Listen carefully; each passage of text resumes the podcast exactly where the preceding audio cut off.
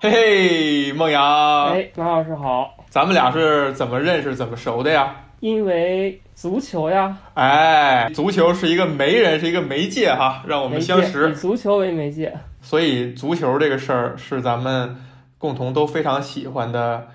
一个事物吧？互相得表明身份是吧？我呢是从九六年开始的皇马球迷，皇家马德里，所以我给自己立的规矩是。现在我还开始，我还没有踏上过欧洲大陆，但是我如果要是去的话，我第一站必须得是马德里，不然我绝对对不起自己从九六年开始，这个都二十多年的皇马球迷身份。哎，这个话可不能说太满。也对啊，不能立 flag，对不对？万一咱们将来要去什么德国科隆什么游戏展的时候，是吧？第一站到不了马德里。所以你呢是什么球迷身份？我呢是一个接近二十年的切尔西球迷吧。切尔西球迷，你看啊，咱们这个皇家马德里是一支西班牙的，是吧？顶级球队。切尔西呢，目前你你来形容，算是一支什么样的球队呢？如果是放在二十年前，肯定是啊新贵了，肯定是一支新贵了，呃，震惊整个整个这个大不列颠岛的新贵了。现在呢？有一点走下坡路，现在有一点，有点像，哎，说一句得罪阿森纳球迷的话，有一点，有一点场话。一直就说哈，找个机会好好聊聊足球这件事儿。然后其实也有这么一个契机，呃，今年呢这个欧冠如火如荼的打起来了啊。然后呢，这个你的主队切尔西现在要面对的是谁？德甲巨人拜仁慕尼黑。哎，你看看。这种这种强强对话哈，这不不不能叫 强强对话，这个这个场面哈，能让人有一些嗯非常有回忆的联想，对不对？是的，是的，是的。其实呃，切尔西和拜仁，因为切尔拜仁是从已经已经是一个非常非常老牌的球队了，但是切尔西其实也就是这十几年才开始走在在这个最高水平的欧冠。有所表现的，所以说他们这两支球队在历史上本来是没有特别多交集的。最大的一次啊，最大一次渊源还是呃出自于一到一二赛季的欧冠联赛的决赛。哎，对，这就是我们今天要主要聊的这场比赛了哈。这刚才你说话那个语气，还真的让我突然间一下就觉得好像是在某场比赛的什么刚开始解说嘉宾 在那点评本场比赛去了。一个一个蓝军民宿，一个皇马民宿。哎，而且你看，你还戴着这个耳机，也特别像那个现场解说员。但是你说话这个语气就很像是就是隔岸观火的那种嬉皮幸灾乐祸。对。我们现在聊天这时间点正好是这一轮，这是应该是十六进八的比赛刚打完第一轮，首回合对，首回合刚结束，刚打完第一轮，咱们俩的主队全都输了，对，啊，所以咱们就不聊这一轮的 结果了，借着这个机会聊一聊，呃，切尔西跟拜仁上一次的那个姑且能称为巅峰对决吧，呃，我现在能回想哈，那个那一年就决赛那一天。是发生了一件什么事儿呢？就是我奶奶家全家的我们这些小孩儿，就小一辈儿的，一共六个孩子，我们相约在那天一块儿出去玩儿。这是我成长到现在，就是我们家这六个孩子第一次这样。我们晚上呢，就呃回到北京以后呢，又一起烤串儿。呃，后来呢，是我的姑父把我们挨个的送回家，就是开着车，嗯。在路上，就在就只只剩我跟我姑父的时候，因为我们都看球嘛，我就在说，哎，我说，哎，姑姑，晚上这个欧冠看不看啊？我姑姑说看。我说，呃，你觉得谁能夺冠啊？我姑姑说，我觉得拜仁没戏，因为拜仁好像一向是这个不善于打这种大比赛的决赛。哎，结果最后晚上。看完球以后，还真让我姑姑说中了。因为我看这场比赛的时候，真的就像你刚才说的那个现在的心态，隔岸观火是吧？嬉皮笑脸的，就是看热闹的，也没有站一个立场。呃，但最终的结果呢是切尔西夺了冠军。然后我能印象很深的是，呃，那一年表现不太佳的呃托雷斯，在决赛也是出场了，是替补吗？是替补，是最后十几分钟才上场。对，然后呢，他也很高兴的庆祝。结果托雷斯就相当于，呃，那是他的第一个欧冠，我那是他第一个欧冠，就就是就是托雷斯完成了人生大满贯，就是他就所有的大赛的所有的大赛都奖杯都拿过了。我当然还算比较高兴，因为如果没记错的话，那一年是拜仁淘汰的皇马。对，呃，是在半决赛，然后有一个很经典的动作是啊，穆里尼奥跪在地上，就是对就是因为 C 罗和卡卡都罚失点球了，对。模模里尼奥就跪在了地上，那一幕真是历历在目。其实我赛前的时候，我是觉得你姑父真的是很懂球，而且呃，因为因为我赛前，其实包括我自己在内，我也不相信切尔西会赢。周围的朋友啊，包括当时的媒体啊，就是一边倒的看好拜仁慕尼黑。其实，嗯，也非常好理解，当时切尔西已经是算是江河日下的在走下坡路了，一些优秀的球员都老去了，然后。嗯，新加入的球员呢，可能实力平均的实力没有没有之前的黄金一代那么的出众。然后其次呢，就是说这场比赛它是有特殊性的，因为一般的欧冠决赛它是在中立场地进行，但是这次呢，正好是在安联球场，哎，是拜仁的主场，白拿一个主场优势。而且我刚才说为什么说这个不要立 flag 呢？就是说我是切尔西球迷，但是我迄今为止唯一去过的一座。国外俱乐部的球场就是安联，就是很巧，非常非常巧。呃，我其实当时已经觉得没有什么，可能百分之百分之五吧，胜率大概就是这样子。因为因为我我最对切尔西抱有希望的那十年左右的欧冠都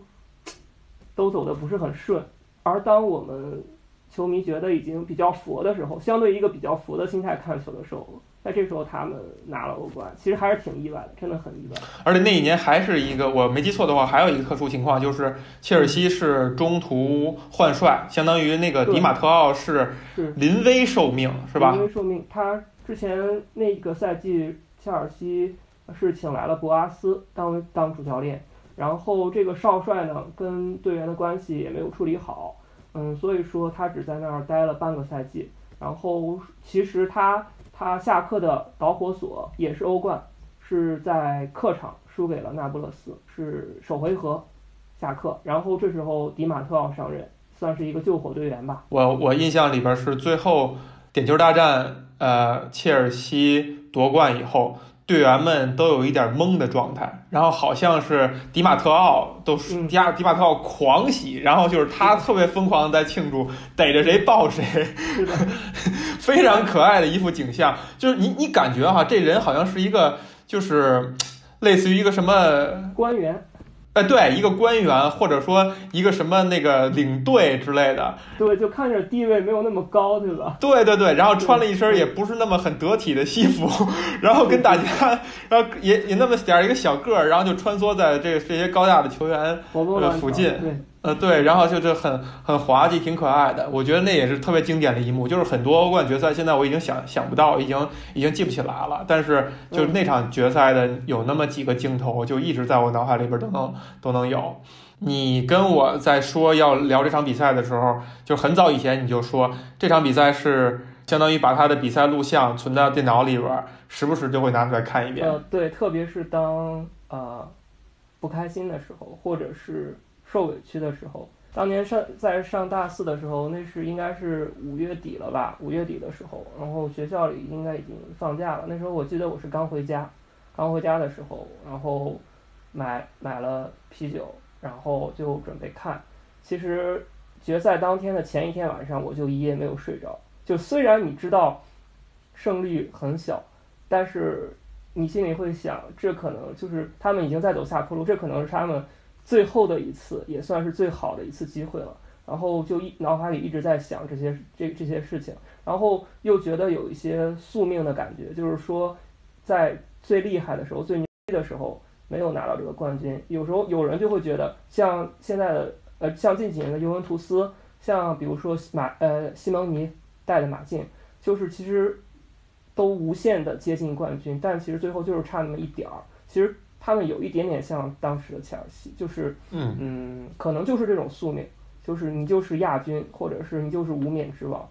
但是我当时还是，当然嘛，你作为你作为他们的支持者，你肯定是还有心存一些幻想的，觉得哎呀，说不定万一就赢了呢，对吧？当时这种心态非常非常紧张，然后决赛那天我也没有睡觉，就一直到一直到半夜，一直撑到半夜，然后开始看这个球，而且就是感觉开始的时候那个欧冠那个喜力那个广告出来的时候，就全身已经感觉在发抖了，真的是这样，真的是这样。你你相当于这个录像你已经看了多少遍了？十多遍了吧？我先说阵容吧，就是说这场比赛呢，它这个前情提要，嗯，其实双方都阵容的完整度都受了一定的损失。拜仁这边其实相对还好一些，嗯，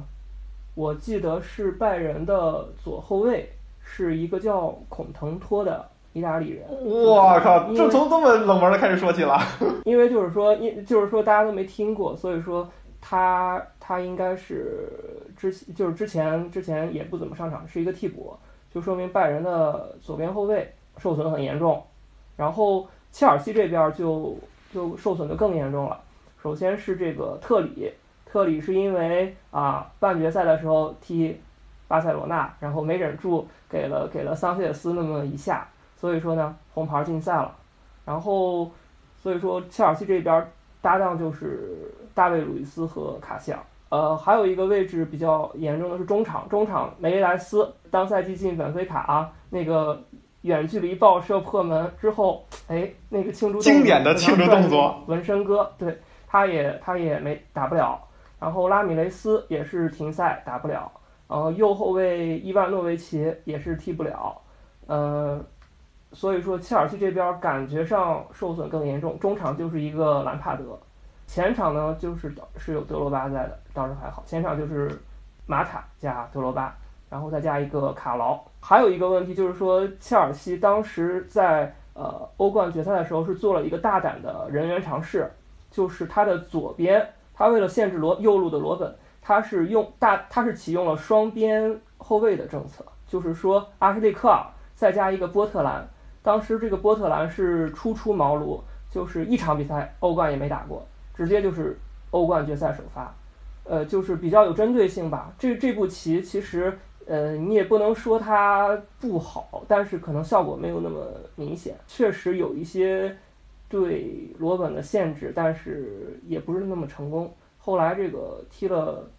大半场之后，波特兰就就被换下去了，但是这个这个变阵还是还是挺出乎意料的，就是哎，挺有想象力的哈。也算是也算是有魄力吧，就是能敢敢用这种小将。我们就说说比赛，说比赛就是其实纵观全场，就是常规时间，其实切尔西一直是处于一个被动防守的状态，这个也 很好理解，就是一路也是这么走过来的，因为确实没有没有资本跟别人踢控制。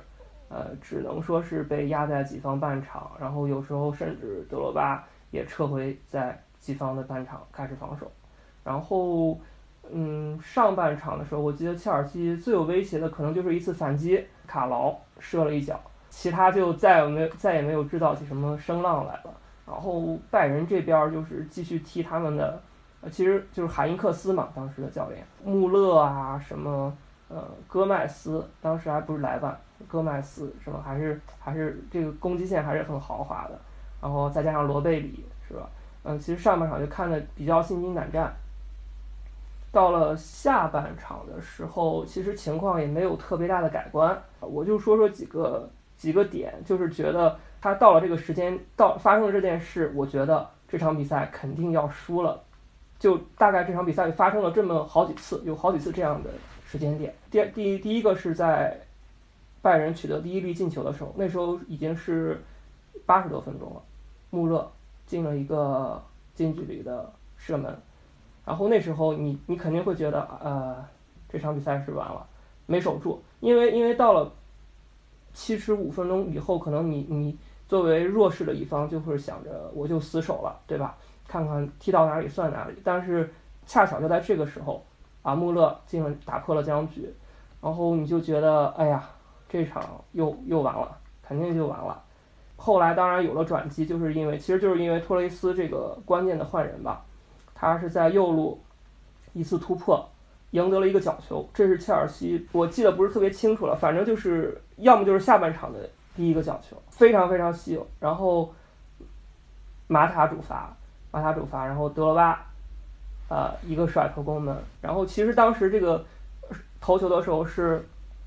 应该是博阿滕推了一下他，正好是一个借力，然后德罗巴高高跃起一蹭，诺伊尔是望尘莫及。然后这个这时候就就是狂喜了，就觉得哎呀行，当时当时心态就是说拖到点球，然后看命。然后第二个时间就觉得肯定赢不了的时间节点就是加时赛里面罗本的一次突破，然后当时是德罗巴在禁区内防守，把罗本绊倒了，然后给了拜仁一个点球。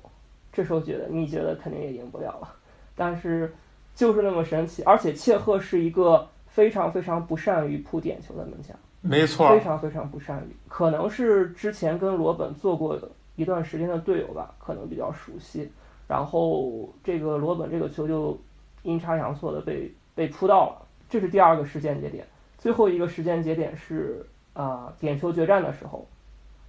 马塔第一个罚罚点球就把球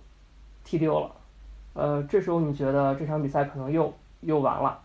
但是拜仁这边儿可能因为点球大战刚刚赢了这个皇马，你觉得他们应该是有一定的经验的，对，嗯，而且是那个谁著名的名宿是谁说的？说足球就是一项呃什么二十二个人的运动，然后最后德以德国人德国人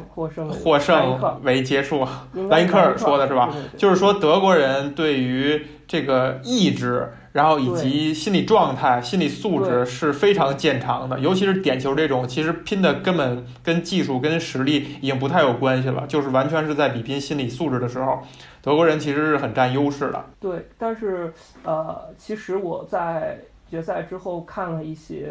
幕后的报道，就是其实当时的拜仁在踢点球的时候，心里已经是处于一个崩溃的状态。呃，首先是这批人，呃，其实他们更像是这批德国队吧，当时的德国队已经不像是之前那支钢铁战车的那种意志了，他们更多的是在打传控。在勒夫的调教下，他们是打传控的，有点像西班牙那种那种风格。然后他们的意志力其实没有那么强。比如说当时决赛的时候，拜仁队内在讨论谁罚点球，没有没有一个人愿意去罚，只有拉姆，只有拉姆可能是倾心去罚，其他人都都不敢去罚这个点球。所以说最后也出现了就是他们第四球、第五球连续踢丢，然后施维因施泰格我记得很清楚，就是看上去就没信心，真的是在发抖。这这可能也是他们在他们主场就是压力太大太大了，也是，也是，所有人都觉得你必须要赢下这场比赛，你实力比对面强，你的阵容比对面完整，你坐拥主场优势，你必须要赢。就这种心理压力，真的是就是不参与运动的人其实挺难体会的就是他心里决定非常非常多的事情，就是尤其是当就你刚才形容的哈，你你有绝对实力优势，然后你有主场优势，你球迷虽然说是在给你加油，其实某种程度上是在给你很大的压力，以及在监督着你。对吧？咱们曾经聊过，其实就比如说像对吧？又说到我皇马球迷身份，就是在皇马巴萨的国家德比当中，皇马往往就双方往往都是在客场会打得更好一点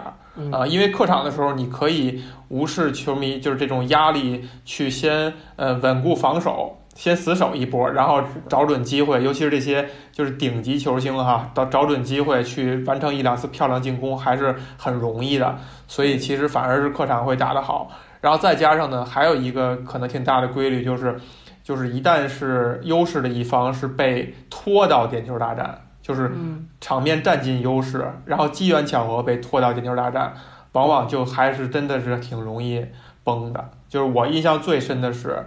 因为我很喜欢莫德里奇，嗯就是莫德里奇成名是二零零八年的欧锦赛、那一届的克罗地亚，可以说是就是真正告别了上一届就是苏克尔、博班什么。呃，阿萨诺维奇那些老人以后，又迎来了一波很有才华的孩子嗯。他们第一次崭露头角，在零八年欧锦赛也是闯进了四强，最后半决赛的时候是跟呃土耳其对上了，跟土耳其对上了，好像是在加时加时比赛快完结的时候，克罗地亚一次边路获得机会，莫德里奇后嗯后看了一眼，然后一个传中，然后克拉什尼奇就是所谓的圣，斗士只剩一个肾的人，整届大赛没有什么表现，只有那个球给顶进了，然后克罗地亚就领先了，眼看再守两三分钟就能拿下加时，结果这个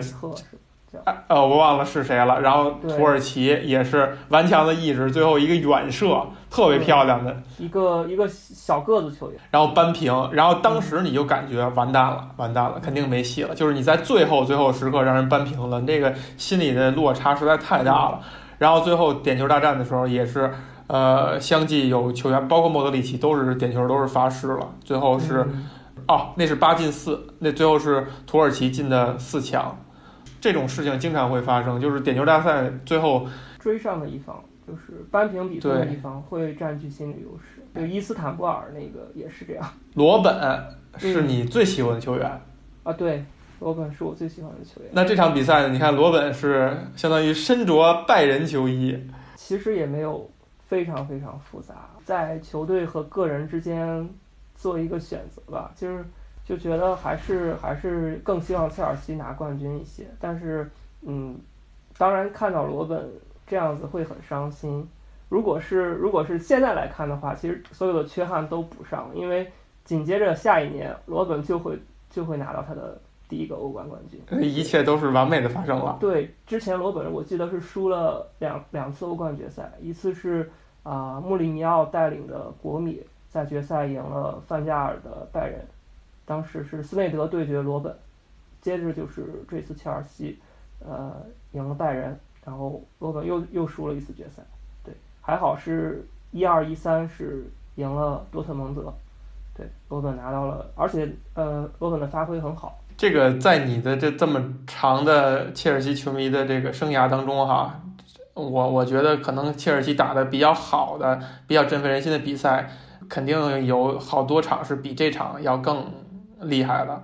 为什么这场比赛你会会看那么多遍？其实这这场呃比赛一点都不好看，它只是说你作为一个旁观者，就是中立球迷，呃，你觉得它很枯燥。然后我记得我看过一个统计，就是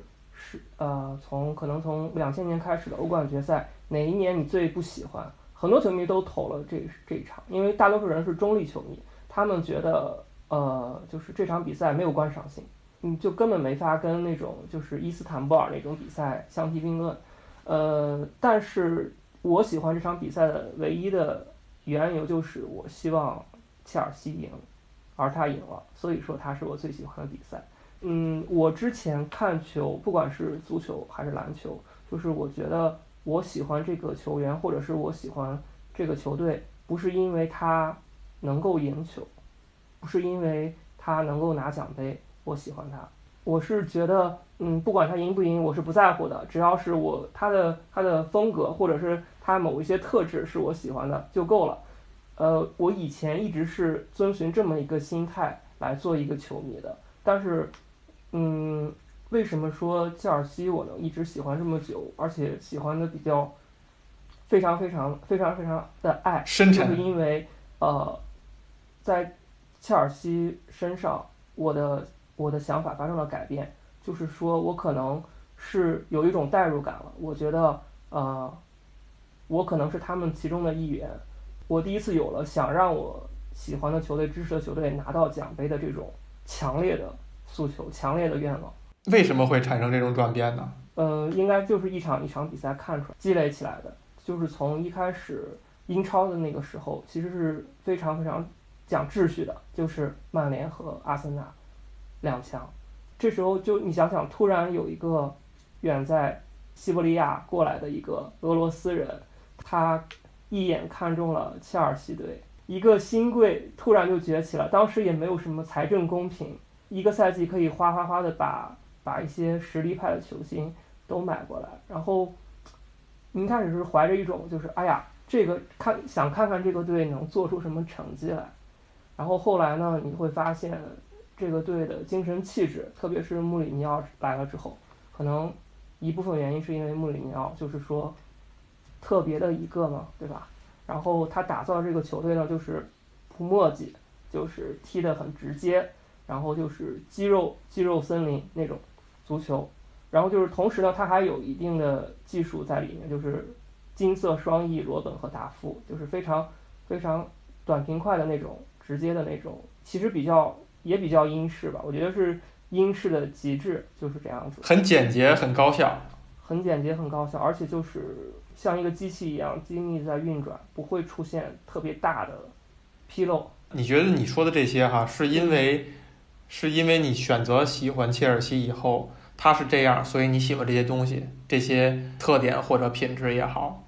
还是因为你喜欢这些品质，你发现切尔西是正好符合？呃，可能是因为我喜欢这些品质，切尔西正好符合，因为。国家队，我一一直以来支持的是意大利，就是我喜欢那种沉静如水，然后呃不起波澜，防守做得很好，然后进攻打得很简洁高效，前场可能就就加就一个托蒂一个维埃里这种，就是前场不需要那么多人，但是后场非常运转的非常精密的这种球队。然后切尔西其实它的方方面面正好正好挺符合的，而且它比意大利更加的直接。更加的简洁。那你刚才谈的这些特点或者品质，哈，这个在这场决赛里边，你觉得体现的如何？呃，我觉得体现了一半儿吧，防守，但是没有反击。怎么说？这批切尔西的人到了一二年，已经大多数都已经要么就离开球队了，要么就已经老态龙钟了。比如说兰帕德啊、切赫呀、呃特里、德罗巴都已经是呃巅峰的暮年了。对，甚至说已经不在巅峰了。比如说之前的罗本啊、巴拉克啦这种球员呢，他们是已经离开了球队。埃辛也已经因为伤病早就不是那个野兽了。但是切尔西也是在还是在遵循那一套打法吧，立足防守，然后找机会反击。踢巴萨、踢拜仁都是这样。我不是很喜欢顶级球星，就是当然罗本是顶级球星，但是我喜欢他的时候他还不是顶级球星。我是我是喜欢呃刚刚出道的一些新的新新球星，或者是一些比较比较低调的一些球星。然后当时切尔西买的那些人呢，他不能算是呃最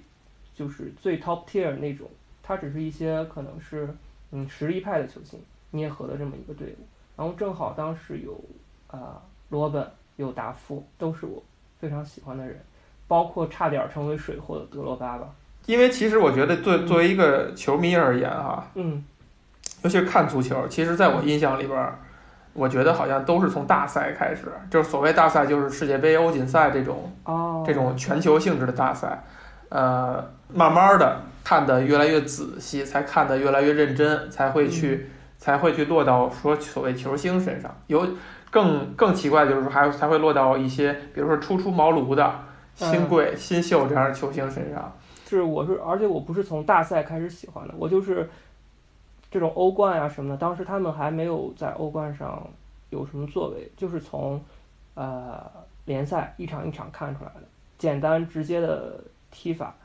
包当然很快他们对欧冠就是。呃，当然，我最就是吸吸粉肯定是欧冠吸粉嘛，就是两回合之前，当时最经典的是踢巴萨那一场，当时小罗、埃托奥，呃和谁久力的三叉戟，呃里杰卡尔德的梦一梦一队，然后中场有还有德科有有哈维都在的，然后那一场比赛当时梦一的呼声也是可能比一二年的拜仁还要高，一定会夺冠，基本上就是这种呼声。嗯，太恐怖了。但是那一场就是刚刚魔力鸟，对，刚刚进入欧冠，可能脚跟还没有站稳的切尔西就把他们给干掉了。而且我记得是呃，在主场的时候旋风快打，直接是上来就三比零领先。最后其实也赢得很惊险，最后巴萨也追了两个，然后包括小罗那个非常非常经典，就是面对呃那个里卡多卡瓦略的时候，他是。呃，原地摆腿射在禁区弧完成一脚射门，所有人都没有反应。那那脚是非常非常经典的，对。他最后还是四比二，就是拿下了那场比赛，把巴萨淘汰掉了。对，那场是我相信那场是会非常非常细。那也是让这个切尔西这支球队很体现气质的一场比赛。对，那场也是算是就是淬火的一场比赛，就是历练的非常非常。嗯，经受了很很对，很经受了无数的磨难吧。但是那那个赛季我记得是，啊是切尔西是被自己的老对手利物浦队淘汰掉了，就是呃路易斯加西亚的一个幽灵进球，就是那那个球进没进其实都很难说，就是在门线上门线对，然后因为当时贝尼特斯的利物浦就是也是那种善打杯赛不善打联赛的球队，就是杯赛两回合我防守也能扎篱笆扎的也很稳，就是金钟罩对铁布衫两个队谁也不踢谁，呃最后就是两回合一共就进进了这么一个球。其实切尔西的磨难就是从那时候开始，包括之后跟巴萨的无数次交锋，包括之后的那个斯坦福桥惨案，包括呃种种的吧，就是阴差阳错，在最巅峰的时候总是被不管是自己的因素还是裁判的因素，被被这些东西影响到。你觉得 你觉得他们可能就是？一支球队版的巴拉克就是没有办法拿冠军。可笑就是说，巴拉克最后还真的去了切尔西。而且前一年正好也是巴拉克在吧？对，巴拉克刚走，巴拉克刚走那一年拿了冠军。对，所以说当时呃，切尔西拿了冠军之后，切尔西的球迷就会说夺冠勿忘巴拉克，就是贴了一张就是当时斯坦福桥惨案的时候，巴拉克追着那个裁判跑，就是申诉的那个镜头，真的是令人动容。而且就这几年，就是斯坦斯坦福桥惨案，我记得也是，呃，当时球迷跟就是切尔西的球迷跟巴萨球迷在虎扑已经是 水火不容，对，打作一团。对，当时切尔西，我记得一个很很很亮眼的评论，就是说，呃，当我在日常的生活中遭遇磨难之时，我会。回来看看这场比赛，我就会发现我的遭遇其实不算什么。这个跟你说，跟你说，你那个日常如果有一些不开心的或者委屈，就要看一看那场决赛，有异曲同工之妙，是吧？对，一个是就是用悲伤的疗法，一个就是用狂喜的疗法，反正。哎，他给你一种什么样的感受呢？就如果说的虚一点儿，就他会给你带来一种什么样的感觉和情绪？因为其实。让我觉得很特殊的是，说一场比赛你会拿过来反复看啊。嗯，我其实基本上没有过这样的情况，最多也就是看看一些剪辑和集锦。嗯，而且尤其是那种大量的足球剪辑和呃和集锦哈，会能给人非常强烈的一种情绪，对吧？尤其是剪得好的，嗯，比如说把把这个某一个球星的那个经典的动作啊，经典进球，我当时印象特别深。莫德里奇有一个。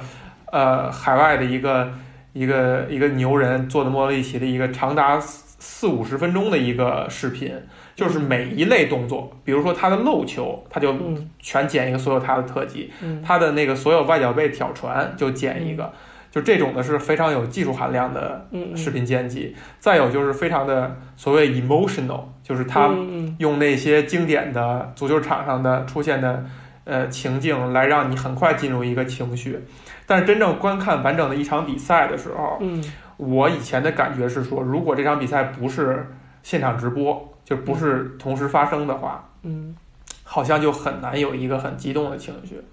所以，我我想听听你为什么你会觉得这场比赛是一个可以给你带来情绪波动的，你会时常拿过来看，就像有些电影一样，会时常拿过来看的。我觉得就是说一句比较。我我很不喜欢的话，就是很也是比较虚的话，但其实这可能能反映我我当时的心理，就是说，嗯，相信你所相信的，他们一定会发生。我觉得是这句话，因为呃，我在回头看这场比赛的时候，其实我脑海里想的是整个这十年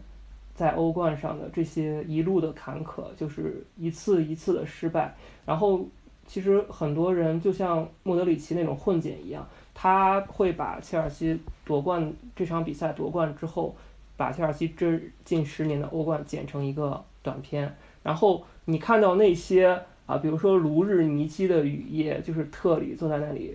坐在那个草地上踢丢点球的那个画面，比如说呃，就像刚才巴拉克呃和德罗巴冲着裁判大吼，然后德罗巴对着镜头说 “It's a fucking disgrace” 这种这种这种。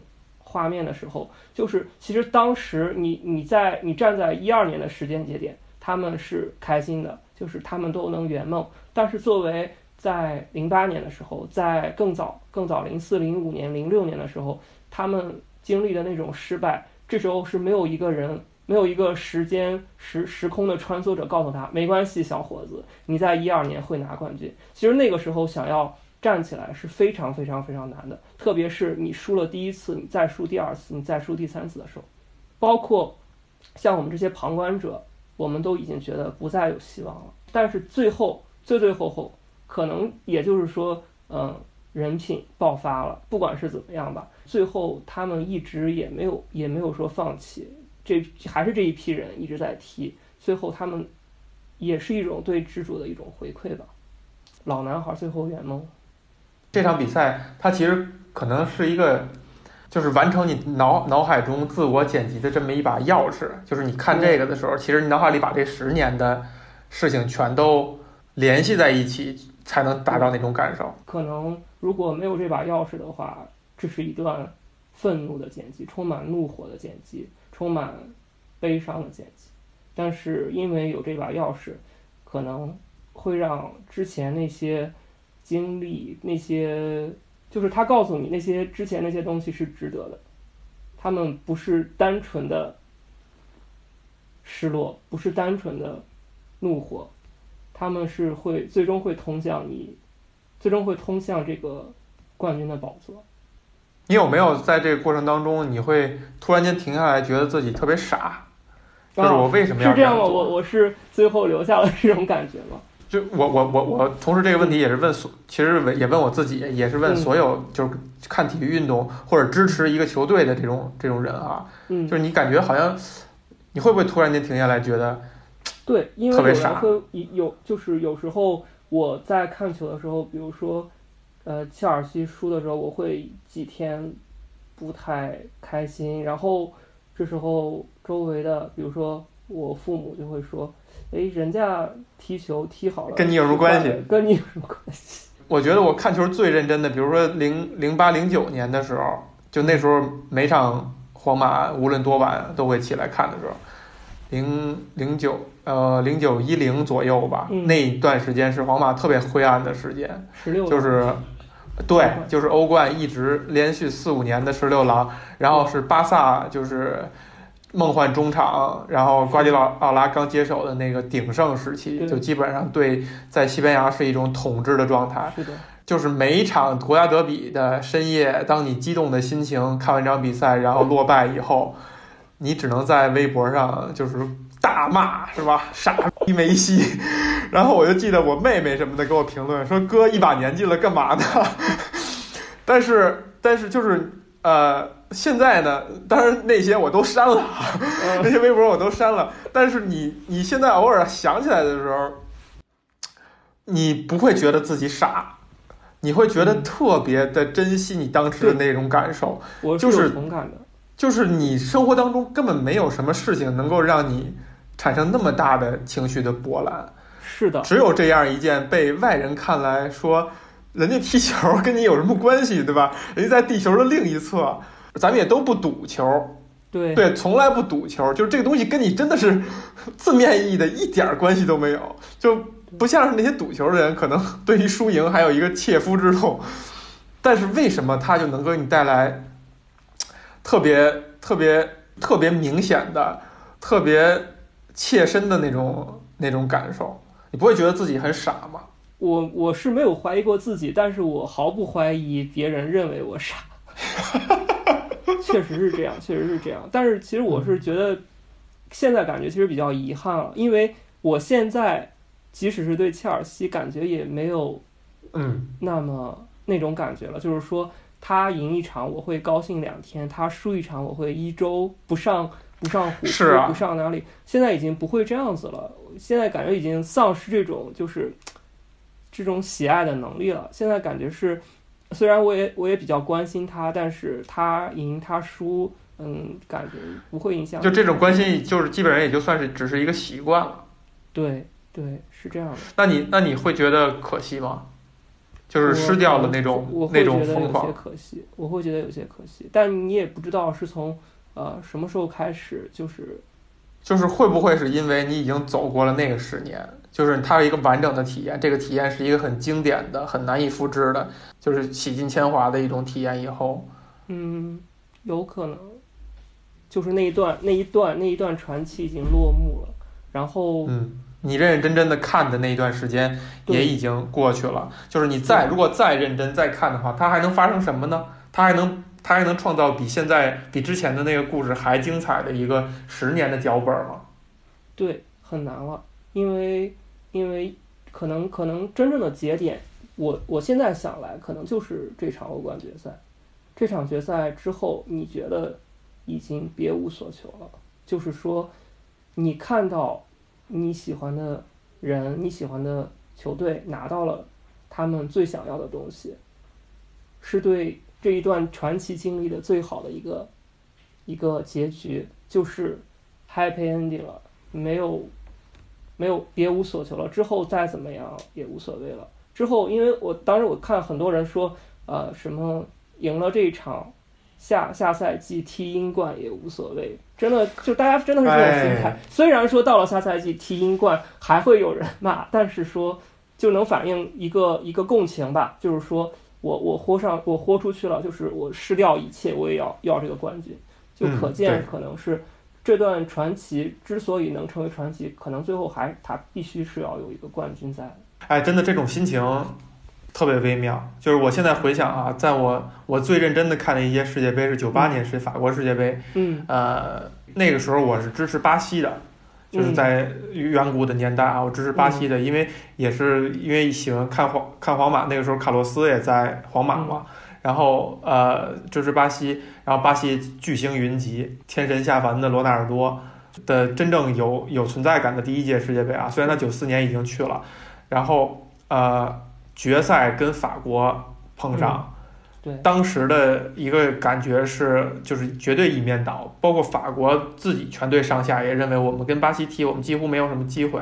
就非常低调。你现在看，就简直就是那个事情就是一个奇迹啊！然后我当时熬，就是那天也没有睡，熬到决赛，法国进了两个球以后，嗯，我就哭了。哎，然后当时我就默默祈祷，我说如果这场比赛巴西能赢，我忘了我当时许下什么愿了，反正就是从我自己身上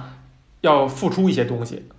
就像是比如说有些老太太说说如果怎么怎么样，我就吃素什么几个月，吃素几年来去完成这件事儿。我我我类似于许了这样的愿望，就是现在回想的话，就是在你看球这么长时间里边儿。有一些比赛，你真的真的就会像你说的，就是你愿意豁下你自己的，就哪怕这事儿跟你没关系，对，我就想要这个结果，我豁出去了，哪怕我我少活十年，少活几年，什么这种感觉，你会很珍惜这种情愫，还是会觉得这样的情愫是很傻的？我还是很珍惜的，因为现在已经已经找不到没有了那种感觉，完全没有了。我我我我我只是觉得你在说这些话的时候，好像就是在说我，因为我真的就是，可能球迷都是有一种共情，就是你真的深爱的东西，你就是大家都会做一样的事情。所以到底深爱一个这种这种跟你根本没有关系，他们你爱他们，他们也不知道。对，呃，你看我我我能举的例子就是我身边的有阿森纳的球迷，嗯他真的去就是成为人家的会员，在球场附近有一块他的印着他的名字的砖，刻着他的名字的砖哦，。是吗？就我在我在看这个，我在知道这件事儿以后，我觉得我自己深深的羞愧。这么多年的皇马球迷，我既不是人家会员，没给人花过人家一分钱，以前买的队服可能还是盗版的。然后我的纪念品、钥匙链什么的都是我的什么什么姑父什么出差，然后去马德里，然后带回来的。就我基本上没有花过钱，就你就会觉得，是吧？你你怎么好好好意思称是称自己是人家球迷？你也没有做过这样的事儿，你跟人一点关系都没有。他到底是一种什么样的感情呢？什么到底什么是热爱？就这种东西，它真的是热爱吗？我觉得这就是爱，因为你你根本就，我是你不在意他他怎么看你的？对我没有想过，就是说，呃，我这个事情要要，呃，有什么后果？有个什么回报？我我就是他们知不知道这个事情，我没有，我根本就没有考虑这件事。你刚才说那点也很有意思，就是说，呃，在俱乐部印砖的时候，就当时我去安联的时候，其实我也是，就是有过一些呃，不能说是干嘛，就是可能是就是一些争执吧。就是当时我跟我妈在慕尼黑的时候，因为第就是在在那儿在那儿待了三天，第三天的时候我们实在不知道去干嘛了，我妈就说要去安联看一下，你这么喜欢足球。然后当时我就说不行，我们去安联会会给会给拜仁慕尼黑交门票，呃，交那个会员费啊，交交什么门会费。然后这样的话就是充足了他们的那个转俱乐部财政，对他们就会在他们就会跟切尔西抢人的时候更有优势。我说不能去，但是最后还是去了，当然，但是就是当时我觉得这个这个，我当时说这个话，可能在我妈看来就觉得很搞笑，就是说你竟然会想那么多，你竟然会，当然也是半开玩笑的嘛。我也是因为就是我，比如多年的同学哈，虽然关系也没有那么近，但是以前在高中时代也是一起踢球的，就是虽然是各为其主是两个班哈，呃，经常是对手，但是平常玩的时候是一块踢球的一个人，他是巴萨球迷，然后后来我们俩因为在微博上什么争执起来，然后互相拉黑，然后就再也不联系，也也是有这样情况，就这种情况哈，就是在我同样是同同样的同学的。朋友当中看就觉得就简直不可理喻，就是你们为什么会这样就傻成这样？因为一个跟你们完全没有关系的人，然后搞得关系搞得你们之间关系会不好了。但我觉得事情就就是这样的。确实，我觉得我觉得这没什么。而且你再给我一百次这样的机会，可能也还是会这样。我可能还是会在讨论皇马巴萨问题的时候会跟他。据理力争，这也像原来我们刚刚创业的时候，我们有一个不成文的规矩，就是公司里绝对不会招聘那个巴巴萨球迷。本来其实我还想那个咱们一块聊一聊那个足球这项运动哈，到底足球的魅力是什么之类的。但我觉得时间好像已经挺多的了，咱们可能下回再找机会再聊吧。所以你现在，你刚才说了哈，以前那种特别认真、特别激动的心情已经。不太有了，那现在是怀着怎样一种心情去看待现在的切尔西呢？就包括现在的欧冠，包括是吧？刚才咱们说虽然不提，但是刚刚过去的一轮 又跟拜仁队在一起。现在就是已经想到了，现在呃，物是人非。对，现在又回归到了那种我喜欢他不是因为 他能赢球的状态了，可能是一种自我安慰吧，可能是一种自我安慰吧。就是你，你已经没有什么资本跟跟别人说我要拿欧冠了，现在是根本就没有没有没没有这个权利去说这句话。嗯，比较佛系吧，能踢出自己的东西，然后呃，年轻的球员能够能够得到成长，能够得到锻炼，然后球队不要有人受伤，对，其实就好就好了，不会说是。啊，我我我这场拜仁赢不了，嗯，我就不上班了，不会是这样子的，哎，不会给自己怀念那个那个时候的心情吗？我现在就在想一个问题，就是说，如果现在出现一个啊一代人，就是说他们他们的经历、他们的他们的特质会更加吸引我，我会不会还像当时一样那么那么激动？就是说，如果它发生在现在这个时间节点。我其实还挺不知道的，就是有的时候可能，比如说支持一个队啊，甚至可能喜欢一个姑娘，可能往往最开始那东西都是一种机缘巧合的，就是心理暗示，或者说一种一种暗自的决定。就比如说，我就支持这个队了，然后我支持着支持着就支持进去了，就就比如说大家啊，身边人都在看球。然后每个人都选了一个主队，那你没有，那你也不行，也得选一个。你就因为机缘巧，我现在回想啊，当初我最开始喜欢皇马的时候，我真的是因为身边有有有更懂球的球迷给我介绍了几个球星，这几个球星还真恰巧都在皇马。然后呃，也就是在电视里边，因为那时候转播西甲的比赛就是地方电视台，只能在我老姥姥家有这个有线电视的时候才能看到，就那么一两个镜头，卡洛斯的有一个就是。角球的一个附近的一个进球，然后那个庆祝动作什么的，你就会机缘巧合的，然后你就开始给自己心理暗示，哎，这支队又叫皇家，又叫皇家马德里，跟我俩字儿都都都重着，好，那我就选择支持他了。然后你就是这么样一个暗示，你就投入了情感，这就跟你买了一只猫猫狗狗，或者说捡了一只猫猫狗狗，然后你慢慢的你去滋养它。甚至之后这个感情都是建立出来，然后可能你会找一些理由说，我为什么喜欢他？比如说皇马球迷会说，哎，我就喜欢纯白色，是不是？就是这很苍白，然后然后就喜欢这种呃快速反击等等等等，就这些都是因为球队也在变化，球星也在变化，你为什么会选择我？我曾经真的停下来想想想过这个问题，你为什么会选择支持这个球队？他的打法也不是这这么多年二十多年绝对不是一成不变的，就是他是是会在一个周期当中变化的，球星也是走走流流。比如说像我弟弟原来喜欢曼联，真的可能一开始就是因为贝克汉姆，但是贝克汉姆走了以后，他还支持曼联。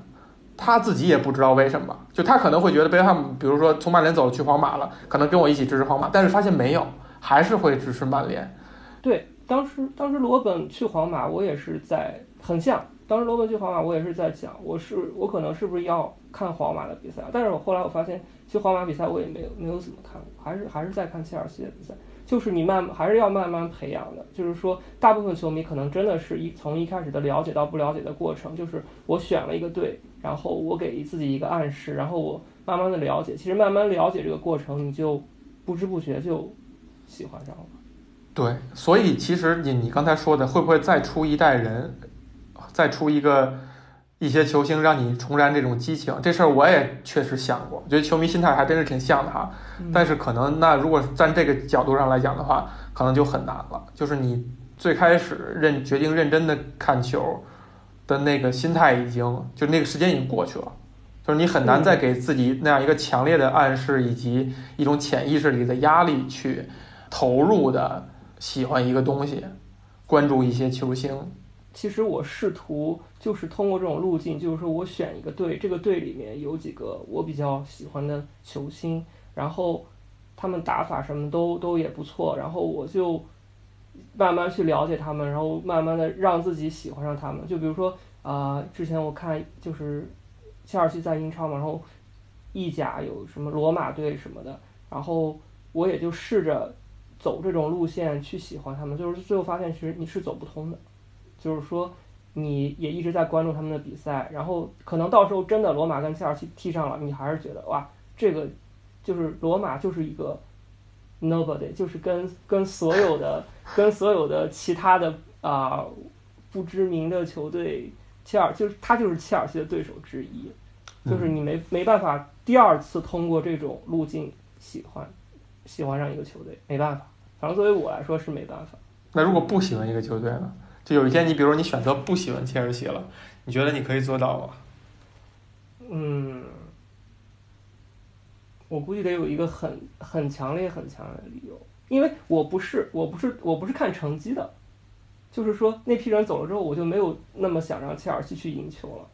就是说我不是我不在乎他的成绩好不好，所以说，呃，我我觉得可能不会不会有那一天。还有一个有意思的事儿啊，就是当年拜仁就是他们在夏季的时候拉练的时候，这些这些国际知名俱乐部都会到亚洲来淘金嘛。有一年拜仁来到北京，然后跟国安踢了一场比赛，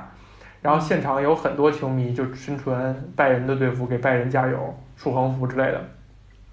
当时我的那个同事啊，就是很气愤，嗯，就觉得你这个是吧？这都是来我们自己的城市了，嗯，难道你不给国安加油吗？你还要给拜仁加油，就觉得很气愤。当时我呢，就是为了，就是也是附和着哈，觉得哎呀，这确实是，确实是。然后我就自己想了想，如果真的是皇马来哈，跟国安踢比赛，我会是一种什么样的心情？我没想到什么一个这样的结果。所以你你觉得，如果有一天这个切尔西是跟鲁能踢比赛，我可能不会去，因为因为我我觉得啊，我觉得是中国球迷是很惨的。其实我们是一个畸形的球迷心态。我觉得，嗯，因为呃，球迷天生就应该支持自己城市的球队，自己的主队，就是它是一个工工人阶级的运动，然后就是应该大家从工厂下了班，然后买上啤酒，就去支持自己自己同事家乡父老的球队。但是因为啊，就是众所周知的原因，所以说呢，我们我们是就是我们的球迷心态跟大家不一样。对我们的我们的爱，我们的爱没法走向世界。站在世界最高水平的舞台上，没有办法这样。所以说，嗯，但是同时，我我们又能看到，世界上是有比我们比我们家乡球队高出五十万个等级的啊 球队存在。所以说，这个东西就是就是人都是向往美好，向往向往那种更更更更高级的竞技水平。所以说，嗯，大家很自然，我觉得爱上就是国外球队是很正常，就是踢得好。但是说这就是一个很难自洽的事情，就是说你同时喜欢上一个他们独特的魅力，但是就是球迷这个事情，足足球迷就应该他们其实应该坚守在自己的城市，支持自己的家乡球队。所以说中国球迷是很畸形的。我这个问题我是想想不好的。这个问题咱们可能讨论不出来什么结果。对，嗯，挺有意思的一点是说，我在，我在这个，我想想啊，应该是洛杉矶，在洛杉矶碰到一个，呃，英国小伙儿，呃，就刚开始大家彬彬有礼哈，聊了足球嘛，然后呢，你喜欢谁，我喜欢谁，他说我支持我我我这是我们家乡球队，他是普斯茅斯的人，啊，然后那个时候普斯茅斯已经是已经是英冠了哈，现在是不是已经是英冠了？然后当时呢，因为带着口音，再加上咱们经常都看的是中文，他说普斯茅斯我都没听出来。我说哎什么地方？我说什么什么球队？然后他就他就在我的手机上打了这个名字，然后我就给我的这个阿森纳球迷朋友看，他说普斯茅斯啊。然后然后呢，我说我支持那个皇家马德里，然后他就愣了一下，他说哦哦哦皇家马德里。然后这是大家彬彬有礼的状态。后来隔了几天以后呢，有一天他喝酒了，就是很高兴，出去看出去看篮球还是什么，在酒吧喝酒了，然后就聊得特别开，然后他就调侃我，他就说：“啊，你支持皇马，以为皇马有什么劲啊？为什么不支持你们那个家乡的球队？说你看我们虽然我们在英冠，但是我们那帮小伙子踢得特别好，就是特别激动。我告诉你，普斯茅斯的这种球市是非常火爆的，大家每个什么周末的时候在现场，那简直那气氛太好了。你要来的话，我一定要带你去看，就是他那个那种。”那种激情啊，就真的是让我就像你刚才说那些点，就我觉得我们好像就没法体会那样的心情。这这一片我们是缺失的。就是就是你的家乡的球队是你的唯一，就是你不会考虑说你看其他的比赛，就是因为你热爱这项运动，你你可能看一看看一看高水平是什么样的。但是你的支持，你的心永远是跟你你家乡的你的这片父老乡亲们 在一起的。就它可能是一种。看这项运动就是最，就可能更更原始、更根根本根本的那种心情。这个东西真的是我没法体会。